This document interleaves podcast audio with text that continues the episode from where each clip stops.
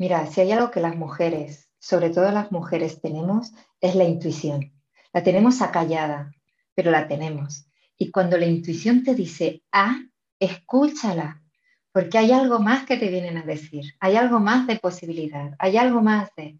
Yo con, la, con, la, con el primer parto tenía la intuición, pero no la seguí, o sea, me la callé. Quizás porque me la callaron o el miedo me la cayó, ¿no? En toda relación tenemos 50-50 de, responsabilidad, ¿no? Y me imagino que la mía estaba, ¿no? Y la mía era el miedo, el, sentirme desvalida por no saber cómo iba a ser, mil historias. Eh, pero en la segunda no. En la segunda yo la escuché. Despertó un coraje de decir, yo te voy a luchar a muerte. Vamos a luchar a muerte aquí por tus derechos, porque en definitiva yo no lo sabía, pero son derechos naturales ¿no? de tener un parto respetado.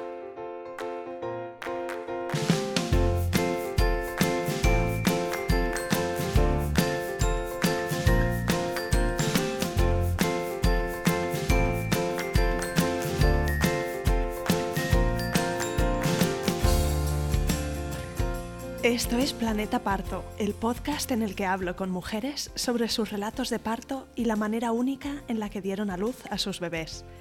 Aquí vas a descubrir un mundo de relatos positivos y empoderadores sobre el parto. Yo soy tu anfitriona, Isabel Anthony, médico de formación, emprendedora, mamá de tres niños y activista a favor del parto respetado. Acompáñame cada semana y escucha relatos emocionantes, conmovedores e informativos que te ayudarán a conocer y vivir el parto de otra manera.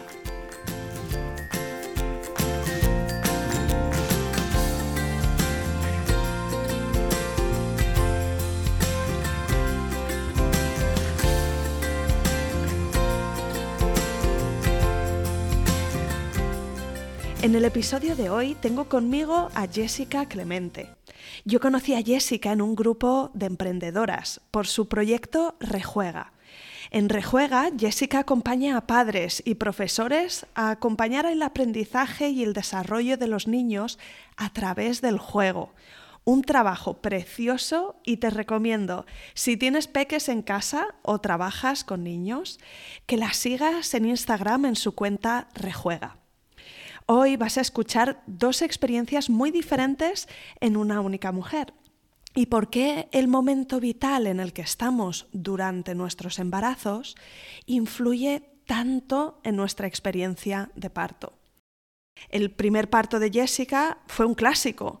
Primero rotura de bolsa y luego ya en el hospital inducción con oxitocina y epidural. Jessica me comentaba que se llevaron a su bebé a hacerle pruebas y que no pudo hacer piel con piel, y lo desacertado que fue el comentario de uno de los profesionales que estaba atendiéndola en ese momento. Por otro lado, su segundo parto fue toda una victoria. Su bebé estaba posicionado de nalgas y la ginecóloga determinó en una de las visitas de control que eso tenía que ir directo a cesárea programada. Pero Jessica tuvo el buen criterio de buscar una segunda opinión, hablar con una matrona para saber qué opciones tenía y así encontró un hospital con profesionales especializados en partos de nalgas por vía vaginal. Estoy segura de que el episodio de hoy te va a encantar. Vamos a ello.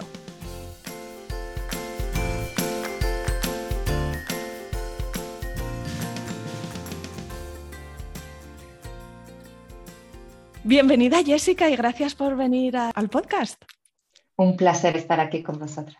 Tengo muchas ganas de escuchar tu relato de parto, pero antes de empezar vamos a conocerte a ti un poquito. Cuéntame eh, de dónde eres, dónde vives, eh, a qué te dedicas y bueno, cómo es la configuración de tu familia.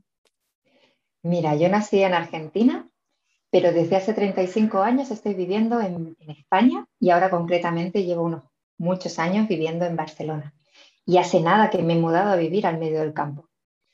Tengo una pareja que es un papá maravilloso em, y tengo dos hijos.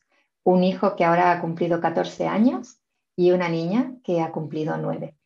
Cada uno de ellos me ha traído al mundo maternal un aprendizaje particular y, y todos, todos, ambos aprendizajes empiezan desde el parto me dedico a acompañar a familias y educadores que buscan un despertar en la educación, en una educación donde todo despierta en el adulto, para acompañar al niño y a la niña en la autenticidad, en el ser. Utilizo el juego como herramienta fundamental y lenguaje donde aprender tanto eh, contenido significativo, pero también aprender de nosotros mismos. Y, por supuesto, hago un acompañamiento desde el respeto, sin dogma, sin juicio, y donde intento sacar de la persona que tengo enfrente todo lo que ella tiene, porque muchas veces nos olvidamos de que todo está en nosotros. Solo falta creer en esa intuición que quizás hemos tapado y dejarnos salir en autenticidad y, y disfrute, acompañar a nuestros hijos e hijas. Qué precioso trabajo. Y no sé si fue algo que se inició en paralelo con tu propia experiencia en la maternidad. Tal cual. Yo soy de profesión diseñadora industrial, apasionada de la creatividad, de los materiales, del tacto, ¿no? del trabajo con la mano. Y fue cuando nació mi hijo, mi primer hijo hace 14 años, cuando me di cuenta de que algo estaba pasando en el entorno, donde no se podían ensuciar, no podían ir descalzos por el suelo, no podían, no podían, no podían.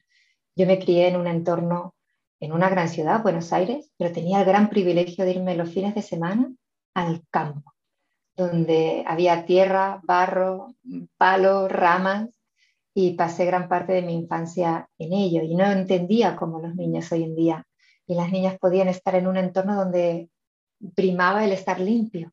Digo, pero si tienen que disfrutar, tienen que jugar. Entonces empecé a investigar sobre la importancia del juego en la infancia. Y ahí empezó un poco mi especialización. Y gracias a, la, escuelita donde iba mi hijo de pequeño, eh, empecé a escuchar otra manera de mm, dirigirnos a la infancia y me cautivó. Dije, yo quiero esa manera de interactuar con ellos, yo quiero que sean lo que han venido a hacer sin penalizar, ¿no? sin, sin tener que cambiar a la persona que ella es. Y ahí empezó todo. Bueno, pues mira, desde, 14 años de investigación, formación, transformación y te diría más, transmutación. Llegan nuestros hijos para cambiarnos la vida de formas insospechadas y enseñarnos el camino. Total. Pues me gustará remontarnos bueno, 15 años atrás, supongo, no sé, eh, en ese momento vital, eh, antes de la llegada de tu primer hijo, eh, ¿qué, imagen tenías hacia el futuro con respecto a formar una familia? Si era algo que tenías clarísimo, fue algo que ocurrió por sorpresa. Pues mira, te voy a decir una cosa, a mí no me gustaban los niños y las niñas, no me gustaban nada siempre veía a mi hermano que se le pegaban, ¿no? Esa magia que tenía y los tenía siempre alrededor y conmigo no se acercaba ni uno. Dije, ¿qué pasa? No me interesaban, realmente me apasionaba eh, mi profesión, me gustaba mucho crear y, me focalicé en eso. Pero fue casualidad que mi compañero de trabajo en aquel momento, su mujer se quedó embarazada y le dio un brillo tan especial al que iba a ser futuro papá que dije, ¡jo, qué chulo esto! y no sé, yo creo que era la edad, era el momento, era el ver que se podía, ¿no? Aparte de trabajar, se podía. También pensemos que en el mundo industrial, donde yo empezaba a trabajar hace 14 años, una mujer era un poco rara vista. Y claro, y tenías que estar, ¿no? Todas tus horas y todos tus tiempos dedicándote allí. Y el mundo de la maternidad era como que no, no era muy compatible pero de repente dije, a la porra, yo puedo. Y nada, y fue comentarlo con mi pareja que tenía unas ganas enormes de, ser papá y de crear una familia y entusiasmarnos, entusiasmarnos, ir a buscar ese peque que vino enseguida y, vivir el embarazo con, una ilusión y también con esa necesidad de compartir transoceánica, ¿no? porque tenía mucha familia en el otro lado del charco que no iban a vivir este embarazo. Mis padres, a pesar de no estar en Argentina, estaban en Málaga, yo en Barcelona, tampoco iban a vivir el día a día. ¿no? Entonces fue gracias a Internet, que en esos momentos ya aparecía con más fuerza, eh, empezar a compartir por mails, pues todo ese proceso, con, creando póster del embarazo mes a mes. Bueno, fue bonito, fue muy bonito, fue muy bonito y ahora que comparo, ¿no? Ese, yo no tenía, sí tenía móvil, pero no tenía ni fotografías ni internet en el móvil. Y cuando estaba con mi hijo, estaba, lo sentía que estábamos ahí, ¿no? Y con el segundo embarazo, donde ya tenías internet, en el móvil, ostras, qué diferente se vive esa ser y estar aquí, ¿no? En el, en el presente. Pero bueno, es una, una cosa de, de tiempos distintos, ¿no? Exactos. Y bueno, pues fue, fue muy bonito, con miedo también, al, a la incertidumbre de cuándo nacerá, cuándo nacerá, cuándo nacerá. ¿Cómo te encontrabas físicamente el embarazo? ¿Cómo te sentó? Mira, mi hijo, yo muy bien. El embarazo fue maravilloso. Mi hijo nació un sábado y yo dos días antes estaba montando un stand subida en, en una escalera poniendo vinilos en la parte de arriba de tres metros. No tenía ningún problema. Trabajé hasta el último día y recuerdo que el viernes por la tarde mi jefe siempre estaba, oye, te acerco al metro, te acerco al metro y yo siempre iba caminando. Pero ese viernes le, dijo, le dije, oye, ¿me acercas al metro? Ya, pero sin saberlo, ¿sabes? Esas cosas inconscientes del cuerpo que dice, ya no puedo más. Y ese fue el día en que me dejé llevar al metro y a, la noche eh, rompí aguas del sábado, a la noche del sábado rompí aguas y, y ahí llegó mi primer hijo. ¿Y qué idea tenías con respecto a dar a luz? Porque quizá tenías un poco pues, la, la, información, la influencia de tu madre, tus tías, primas, amigas, o nada en absoluto. No lo sé si venías. La verdad que poca, porque, porque era de las primeras de amigas y de amigos que íbamos a ser papás y, y, mamá, y entonces era como íbamos un poco a ciegas, no, no sabía mucho, tenía la referencia de la comadrona, que cuando volví le dije, me has engañado, me has engañado, esto no son tantas rosas como tú pintabas, yo hubiera querido la realidad. Iba con muy poca información. Lo que sí que me encontré en el camino del embarazo fue a un, fui por, por una clínica privada y me encontré a una ginecóloga muy desagradable, te he de decir, que nos hizo pasar momentos de reflexión con mi pareja de, de así no se hacen las cosas. Como por ejemplo, ¿no? Ya, había en ese momento la ecografía 4D donde podías verle la cara, ¿no? Y entonces nos planteó la, la idea de poder verle la cara eh, con una ecografía y nosotros decidimos que no, que queríamos verla cuando naciera, que con las ecografías tradicionales pues ya estábamos bien. Y su respuesta fue algo así como, pues qué poco quieres a tu hijo que no quieres ni verlo. Claro, una primeriza que te digan una cosa así con todos los miedos que llevas, ¿no? Faltando pocas semanas para, para dar a luz, pues te hace tambalear esa seguridad o esa poca seguridad que llevas de primeriza, ¿no? Y, y me resaltó muy, desagradable, como también que tenías que pagar porque estuviera ella. Eh, pues no, yo creo que mi hija nazca o mi hijo nazca cuando quiera y que, que, no sea porque a ti te vaya bien de horarios adelantarme o atrasarme el parto, ¿no? Te de decir que el primer parto no fue todo lo bonito que yo eh, esperaba, sí que es verdad que tenía muy claro que quería que me lo pusieran en el pecho cuando naciera y me tocó un cambio de guardia, donde el siguiente de turno que estaba allí, pues no lo tuvo en cuenta.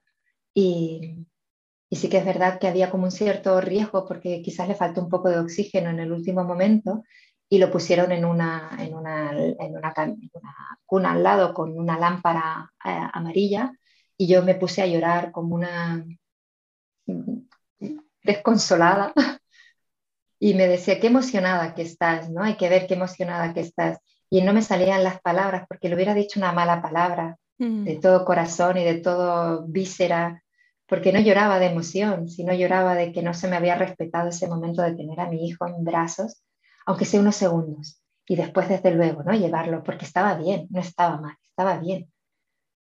Pero bueno, eso fue una cura que después tuve que hacer también conmigo misma.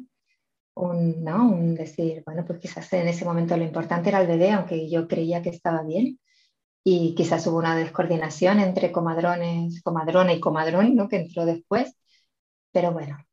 Cuéntame cómo, cómo ocurrió este primer parto. Dices que estabas en casa por la noche cuando se, se rompió. Sí, acabábamos de ver una, una película y y, acabamos de comer un perrito caliente con cebolla, con ketchup, con mostaza, con de todo, de aquello que cuando te dices no puedes beber, te acuerdas del perrito caliente, de la mostaza y la cebolla y todo, porque tenía una sed tremenda. Y de repente me levanté y dije, hoy me hice pis. Entonces mi marido, mi, pareja me miró como diciendo, no, no, no te has hecho pis, esto es que he roto agua. Y con toda la calma me fui a duchar, me depilé, em, me hice las últimas fotos y nos fuimos a, a la clínica. El primer taxista no nos quiso coger porque se ve que se iba a su casa y que no le venía bien llevar una embarazada pero el segundo sí, y llegamos a la clínica y bueno, y ahí estuvimos en la habitación em, sin beber agua. Digo, pero aunque sea hacer un buche, que la escupo, que de verdad que no bebo, no puedo beber agua. Jolines, qué estricto esto, esto es normal. Bueno, pero como eres la primeriza, pues te lo crees todo, ¿no? Entonces las contracciones no eran muy seguidas.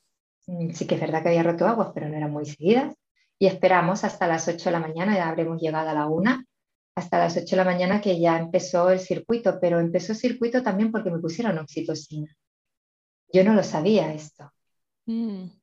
Se ve que había un parto muy complicado a, la par que el mío, entonces estaban como regulando el mío para tenerlo a punto cuando le, no sé, me da la sensación un poco cuando le fuera bien por turno.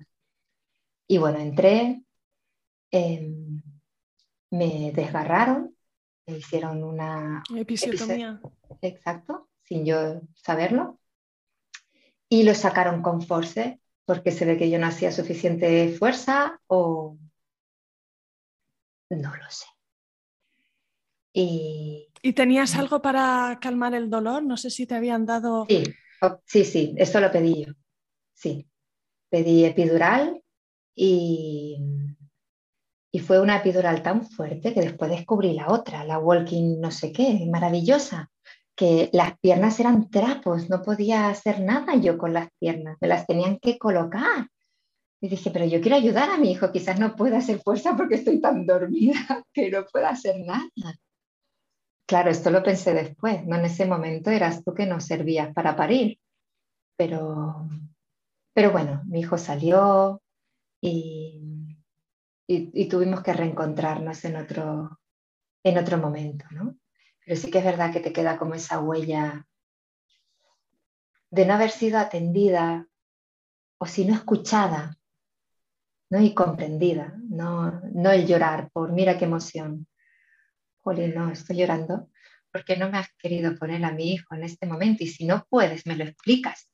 Lógicamente, como madre entiendo la necesidad y prioridad de mi hijo, ¿no? Entonces con el segundo dije, esto va a ser totalmente distinto. Claro, y también era hace 14 años donde no había tanta información como ahora que accedes a todo, ¿no? Y que, y que escuchas que se puede hacer de otra manera, porque allí no había ningún protocolo, más que llegar y tener un hijo, ¿no? Y no te explicaban cosas previas que podías elegir. Y con el segundo, con la segunda. Pasaron casi cinco años, ¿verdad? Entre Claro, pasaron cinco años, pasaron el haber entrado a una escuela donde acompañaban a mi hijo de otra forma, ¿no? Y, dice, pues, si se puede hacer esto de otra forma, seguro que parir se puede hacer de otra forma. Y también me encontré con otra comadrona. Qué importante sois las comadronas, por favor, qué importante es este acompañamiento a la persona, no solamente a la madre, también, también al padre, ¿no? Qué, qué importante, porque ella pintaba la realidad como era y en el momento en que, porque mi hija venía bien, venía sin ningún problema, venía encajada perfecto, pero de repente se giró y se puso en postura de nalga y cuando salí de la ecografía, porque ahí seguía yendo a la privada con otra, por supuesto, otra ginecóloga, eh, descubrió que estaba de nalgas. en cuando fui a la, cuando ¿no? descubrimos que estaba de nalgas a las 36 semanas, eh, la, ginecóloga de la privada me dijo, ah, no te preocupes, esto no hay problema. Eh, como sabemos que a las 40 nace, concretamos un día y una hora y sale por cesárea, ningún problema. Dije, yo no quiero que mi hija salga por cesárea y menos a las 40 semanas, que salga cuando le dé la gana, cuando esté preparada a salir. Ese era como mi objetivo y prioridad. Después, si tenía que ser por cesárea, vale, pero que naciera cuando ella sintiera que era el momento de salir. Eh, entonces me acuerdo que llorando me fui a ver a la comadrona, que no me tocaba, no tocaba día de reunión, ¿no? Ni nada, pero yo me senté ahí a esperarla, digo, pues tiene que pasar en algún momento. y, y apareció, no sé cuánto tiempo estuve esperando, entonces le conté. Y me dijo, bueno, pero tranquila, no hay ningún problema, tu hija puede nacer cuando quiera y como quiera. Digo, sí, ¿verdad? Sí, sí. Entonces me dijo, bueno, pues ve a este hospital, era un hospital público, que ellos están especializados en, en, nacimientos de nalga, están formando nuevamente a, los médicos para que, para que acompañen un parto de nalga, habla con este ginecólogo, y de hecho me, correspondía por, por, área, ¿no? donde yo, yo vivía en Barcelona, y habla con él y ya verás cómo, cómo van a ser cuando quiera y como quiera dentro de las circunstancias, ¿no? Que es un parto de nalgas. Digo, sí, sí, sí, yo no, yo no me voy a negar a lo que se tenga que hacer, pero que nazca cuando quiera, si el bebé está bien, ¿no? Y fue maravilloso, ¿no? Fue descubrir, pues, que había otra posibilidad y que se podía escuchar, ¿no? A, a, mí y al bebé, sobre todo al bebé. Porque, ¿por qué correr, no? ¿Por qué porque es un poco como esta educación, ¿no? Donde, donde guiamos a partir del adultocentrismo. Es que era lo mismo, me sentía igual. Yo no quiero que guíes a mi hijo porque a ti te da la gana, porque no es sábado por la noche y tú te vas a, cenar. No, no, yo quiero que nazca cuando, cuando él palpite o ella palpite esa necesidad de nacimiento. Y con, con, en este lugar fue, fue muy bonito porque aparte de que nos sentimos acompañados, ¿no? Eh, tuve una comadrona maravillosa, Aurora, que, bueno, que, claro, yo le decía, Aurora, es que no sé si ponerme a mirar partos de nalgas por internet. Y ni se te ocurra, ni se te ocurra. Yo te voy a hacer, si quieres mirar algo, yo te voy a dar algo para que tú lo veas. Y me hizo ver un parto de nalgas eh, de un delfín y después natural, ¿no? de un delfín, cómo paría. El delfín era por un lado y después me hizo ver una entrenadora de delfín que tuvo a su hija en una piscina con el delfín, con el delfín que entrenaba. Fue maravilloso y, ese sí que nació de nada.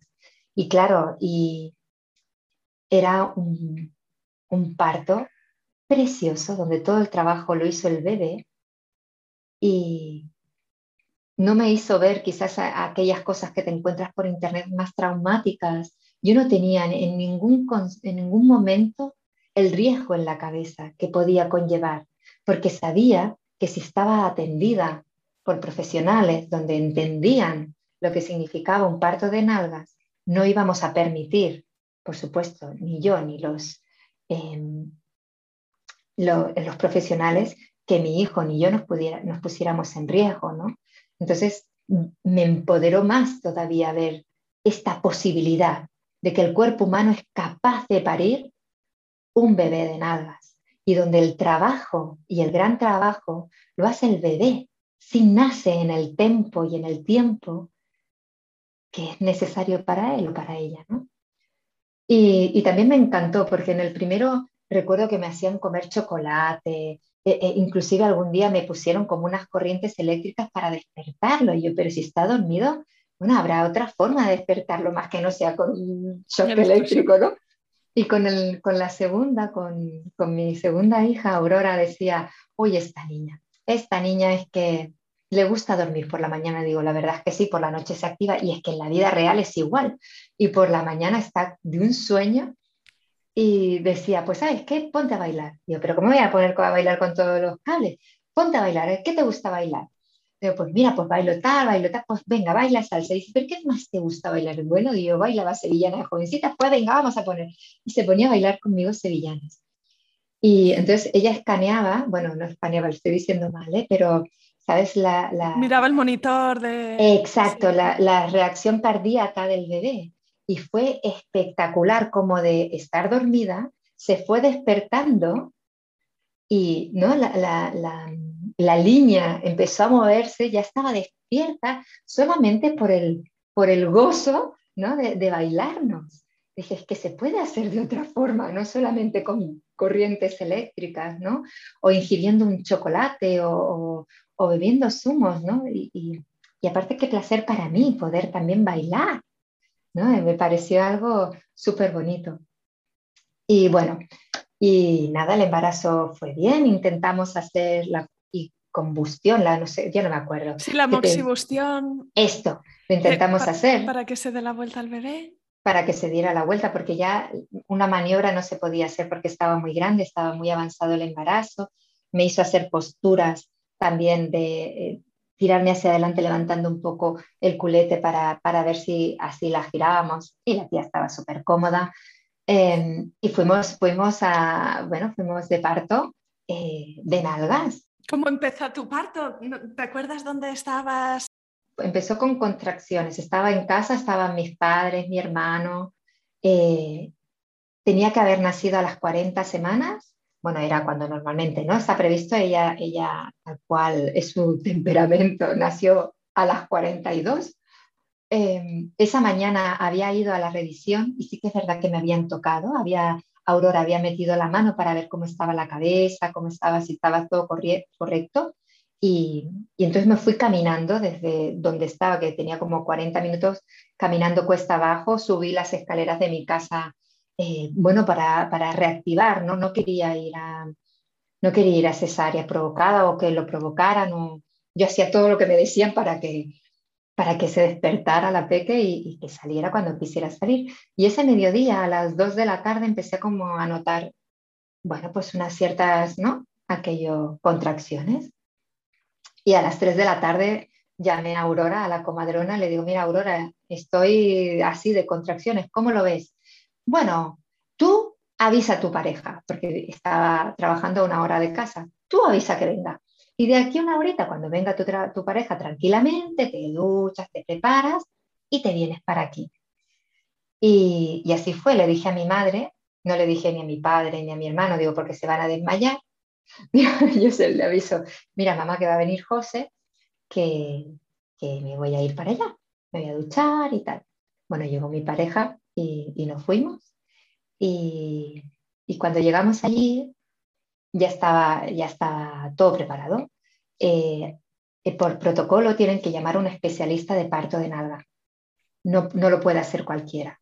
Es decir, para que nazca de nalga tiene que haber un especialista de parto de nalga, que puede ser ese, mismo eh, profesional puede atender cualquier otro tipo de parto, pero en este caso ellos están capacitados para acompañar a un parto de nalga. La que había de guardia no era especialista de parto de nalga.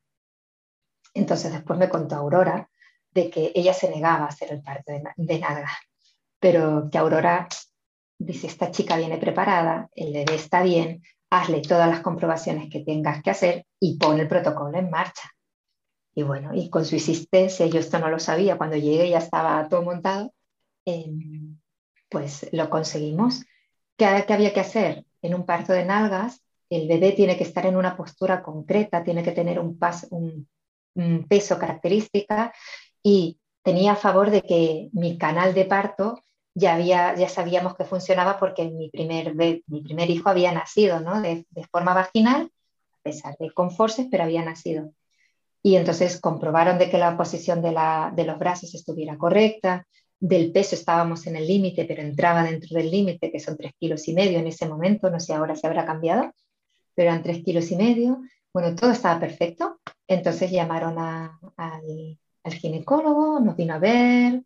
Eh, a mi hija le encanta contar la anécdota de que cuando metió la mano para ver cómo estaba la cabeza, eh, la cabeza no, el culo le hizo caca, la primera caca ya, ya la hizo, se cagó en el Señor, como dice ella.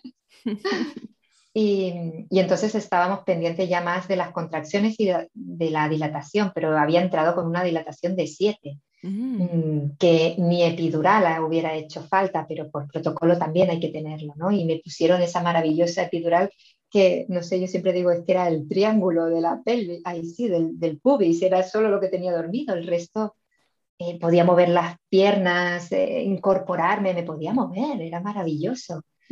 y, y, bueno, y cuando, cuando ya las contracciones eran un poquito más rápidas, dijo, pues vamos a ello, ¿quieres un espejo? Digo, ¿un espejo? Dice, sí, para verla nacer. ¿Se puede?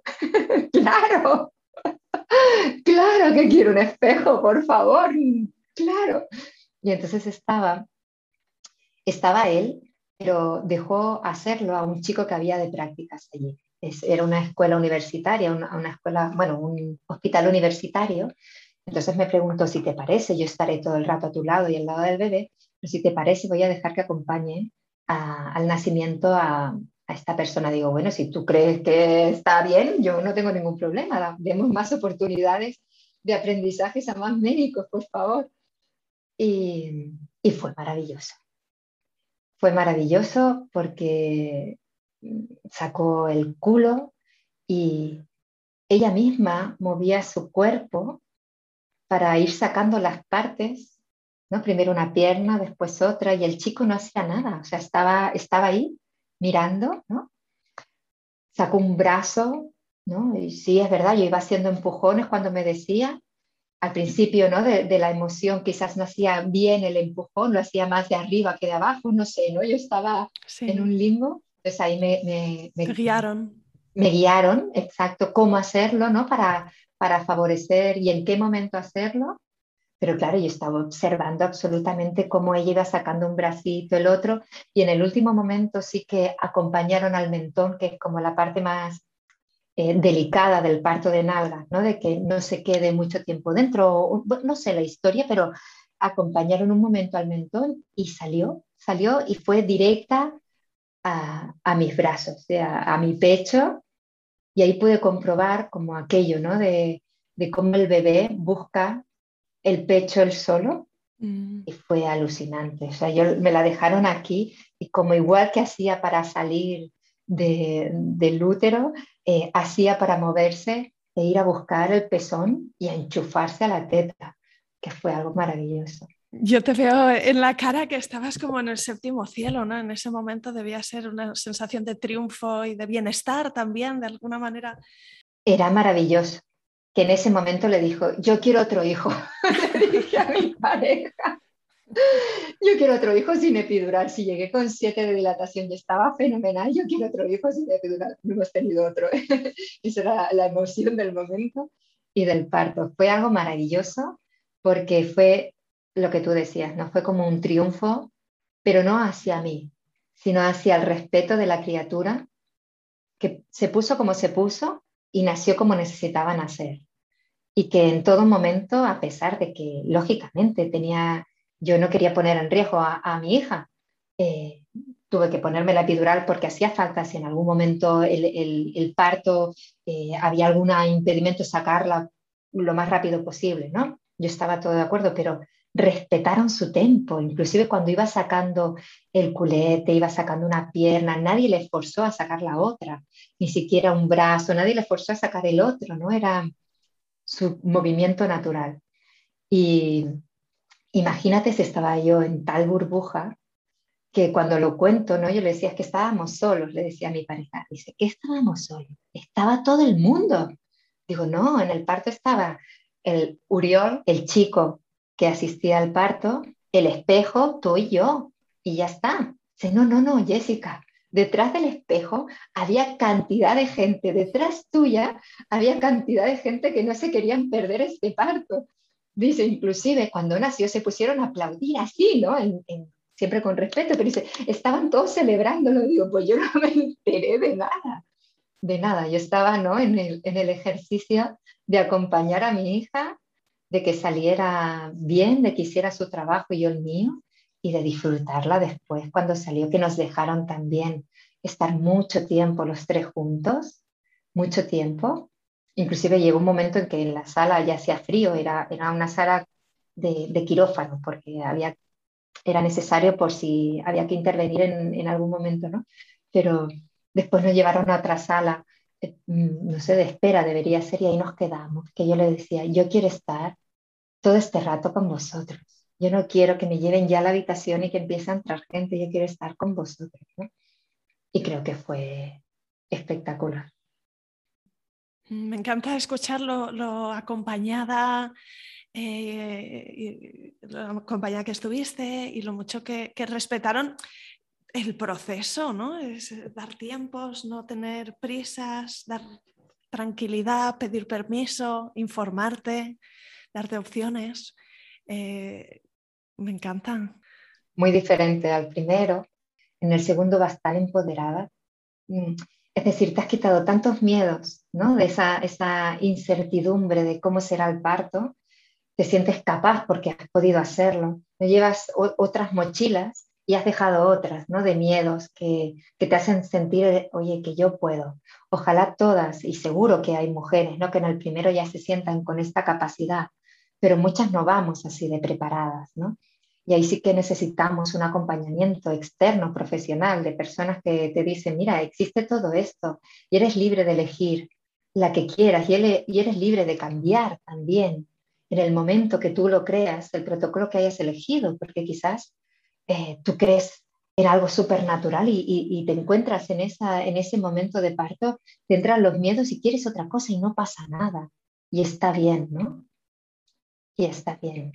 Y Jessica, ¿qué, qué cosa o qué cosas descubriste con respecto a ti misma a través de estas dos experiencias? ¿Qué es lo que más te, te sorprendió? Bueno, en, en el primero lo que me sorprendió es la naturaleza humana sea, la naturaleza humana tanto mía de transformación, ¿no? del gestar a un individuo dentro, me pareció algo espectacular, ¿no? Ver cómo mis pechos cambiaban, mis caderas cambiaban, cómo se, el cuerpo es tan sabio, ¿no? Para, para acoger y para crear y para dar a luz a una criatura. Me pareció extraordinario. Y después el hecho de tener un bebé en brazos y verlo como él mismo tenía todas las herramientas necesarias para crecer y transformarse. Esto me pareció algo brutal. Mm, me hizo reconectarme con mi esencia y con mi propia naturaleza de animal, salvaje, visceral, ¿no?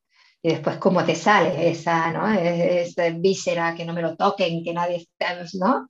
Mm, que a mí se me despertó como, iba como una loba a todo el mundo cuidando de mi cachorro. Que en el segundo se entiende diferente también, ¿eh? o yo lo sentí distinto.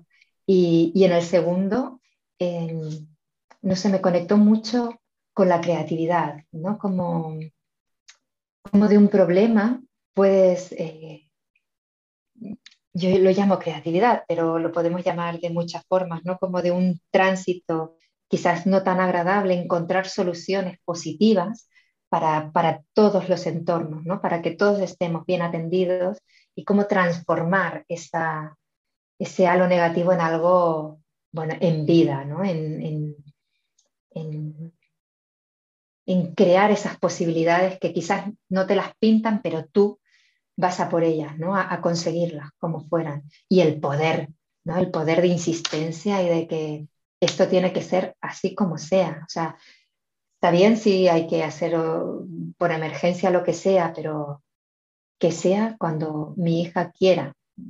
Dentro de esto, siempre insisto, ¿eh? de, que siempre he sido muy respetuoso de que si había que hacer algo era porque realmente el riesgo de la vida de mi hija o mía estaba, estaba en peligro, pero no porque le diera la gana al profesional, ¿no? no porque fuera bien por horario, no porque la, la que estaba de guardias no se atrevía, no. ¿no? El, el, ese coraje, te diría, ¿no? El despertó un coraje de decir, yo te voy a luchar a muerte, vamos a luchar a muerte aquí por tus derechos, porque en definitiva yo no lo sabía, pero son derechos naturales, ¿no? de, de tener un parto respetado. Sí, cuánto me alegro que en ese momento, esa visita que hiciste a la ginecóloga que te dijo, bueno, vamos a programar, ¿no? Pues ese, ese momento de decidir ir a hablar con la matrona que te generaba confianza y, que ella te, te, apuntara en la dirección correcta, ¿no? Que a menudo no pedimos segundas opiniones o, o, no, o no tenemos acceso directo y natural a más alternativas y entonces nos quedamos con lo primero que nos ofrecen y esa costa quizá de, de, tener una experiencia positiva. Total, total. Yo creo que cuando te... Mira, si hay algo que las mujeres, sobre todo las mujeres, tenemos, es la intuición. La tenemos acallada, pero la tenemos. Y cuando la intuición te dice, ah, escúchala, porque hay algo más que te vienen a decir, hay algo más de posibilidad, hay algo más de Yo con, la, con, la, con el primer parto tenía la intuición, pero no la seguí. O sea, me la callé. Quizás porque me la callaron o el miedo me la cayó. ¿no? En toda relación tenemos 50-50 de, responsabilidad, ¿no? Y me imagino que la mía estaba, ¿no? Y la mía era el miedo, el, sentirme desvalida por no saber cómo iba a ser, mil historias. Eh, pero en la segunda no. En la segunda yo la escuché y dije, aquí tiene que haber algo más. O sea, me parece muy bien. De hecho, tenía, mm, me hizo tomar día y hora de cuando iba a ser el parto, que ni me acuerdo ahora. Pero dije, sí, sí, sí, venga, lo tomamos, vale, sí. No volví más, no volví más. Cuando la otra chica me dijo, por eso dije, qué, qué importantes son estos referentes. Esto era la seguridad social, tampoco es que me haya ido a otra privada. Yo la, eh, la preparación al parto la hacía en la seguridad social. Y fue esta chica que nos fue contando muchas posibilidades cuando dije, pues en esta también tiene que existir alguna. Tiene que existir alguna. Voy a, voy a preguntar, voy a probarla. Y entonces me abrió las posibilidades. Y desde luego era yo quien elegía. Ella no, no, no, no, no me obligó a nada, sino, ¿vale? Hay todo esto, puedes probar la moxibustión, puedes probar las posiciones, puedes probar, puedes probar, puedes, elige.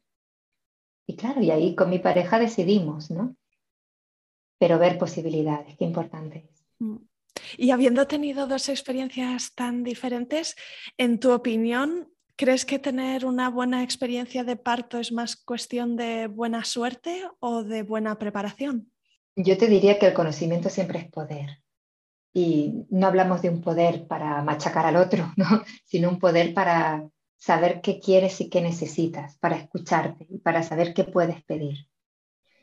Es cierto que cada embarazo es un mundo, cada mujer es un mundo y cada bebé que viene al mundo es un propio mundo.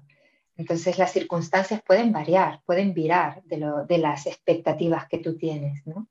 Y, esto puede causarte unas ciertas frustraciones, pero, pero creo que, que el dejarte fluir un poco, como vengan las circunstancias, pero teniendo la información necesaria y teniendo también a profesionales al lado donde te sientas escuchada y donde puedas opinar y que te debatan y tú en ese debatir entiendas también lo que te están debatiendo, ¿no? Pues, porque a mí cuando me dijo la maxibustión, no me quedé con eso, me fui y fui a investigar qué era aquello y qué significaba y qué, qué era bueno para mí, qué era bueno para el bebé, ¿no? Fui a buscar información. No fui a buscar otra, otro referente más, porque me generaba mucha confianza y esta chica, bueno, ya tenía una y esta era la segunda, ¿no? La segunda eh, punto de vista que me daba.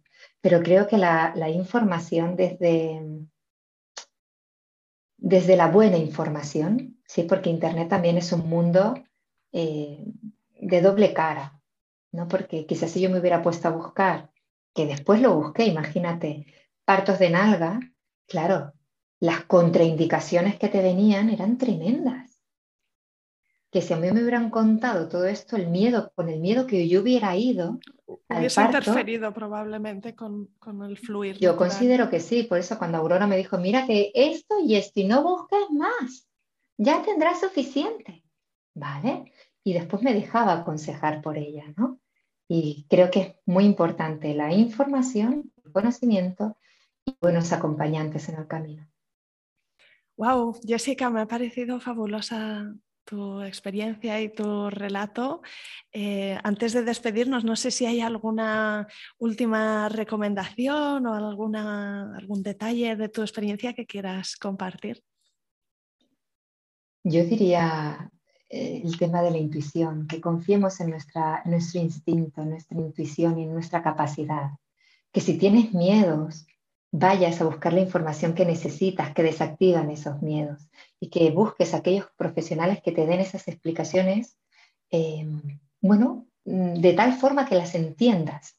Después puedes hacer con ella lo que tú creas, pero por lo menos entender de dónde viene ese miedo y cómo puedes solucionar esa causa del miedo.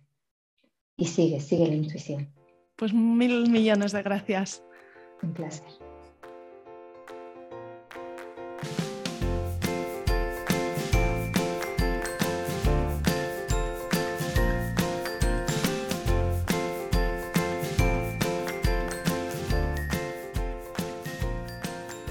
Quería hablarte hoy de formas en las que puedes participar, apoyar o compartir este programa para que también otras personas lo encuentren.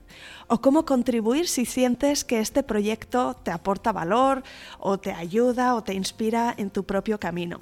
Si es así, puedes uno, suscribirte al podcast, dale al botón en la app de podcast que estés escuchando ahora mismo, tanto si es iTunes, Spotify, Evox o donde sea, suscríbete para que veas cuando sale un nuevo episodio. También puedes conectar conmigo en Instagram, en isa-planeta parto, y escribirme un mensaje. Cuéntame, por favor, pues cómo has conocido el programa, si tienes hijos, si estás esperando un bebé y qué es lo que piensas o sientes cuando escuchas este podcast. Y también puedes compartir con tus amigas embarazadas, con madres o con entusiastas del parto en general, enlace a este programa y animarles a escuchar algún episodio que te guste especialmente. Aprecio un montón todo el apoyo que estoy recibiendo ya. De verdad, gracias.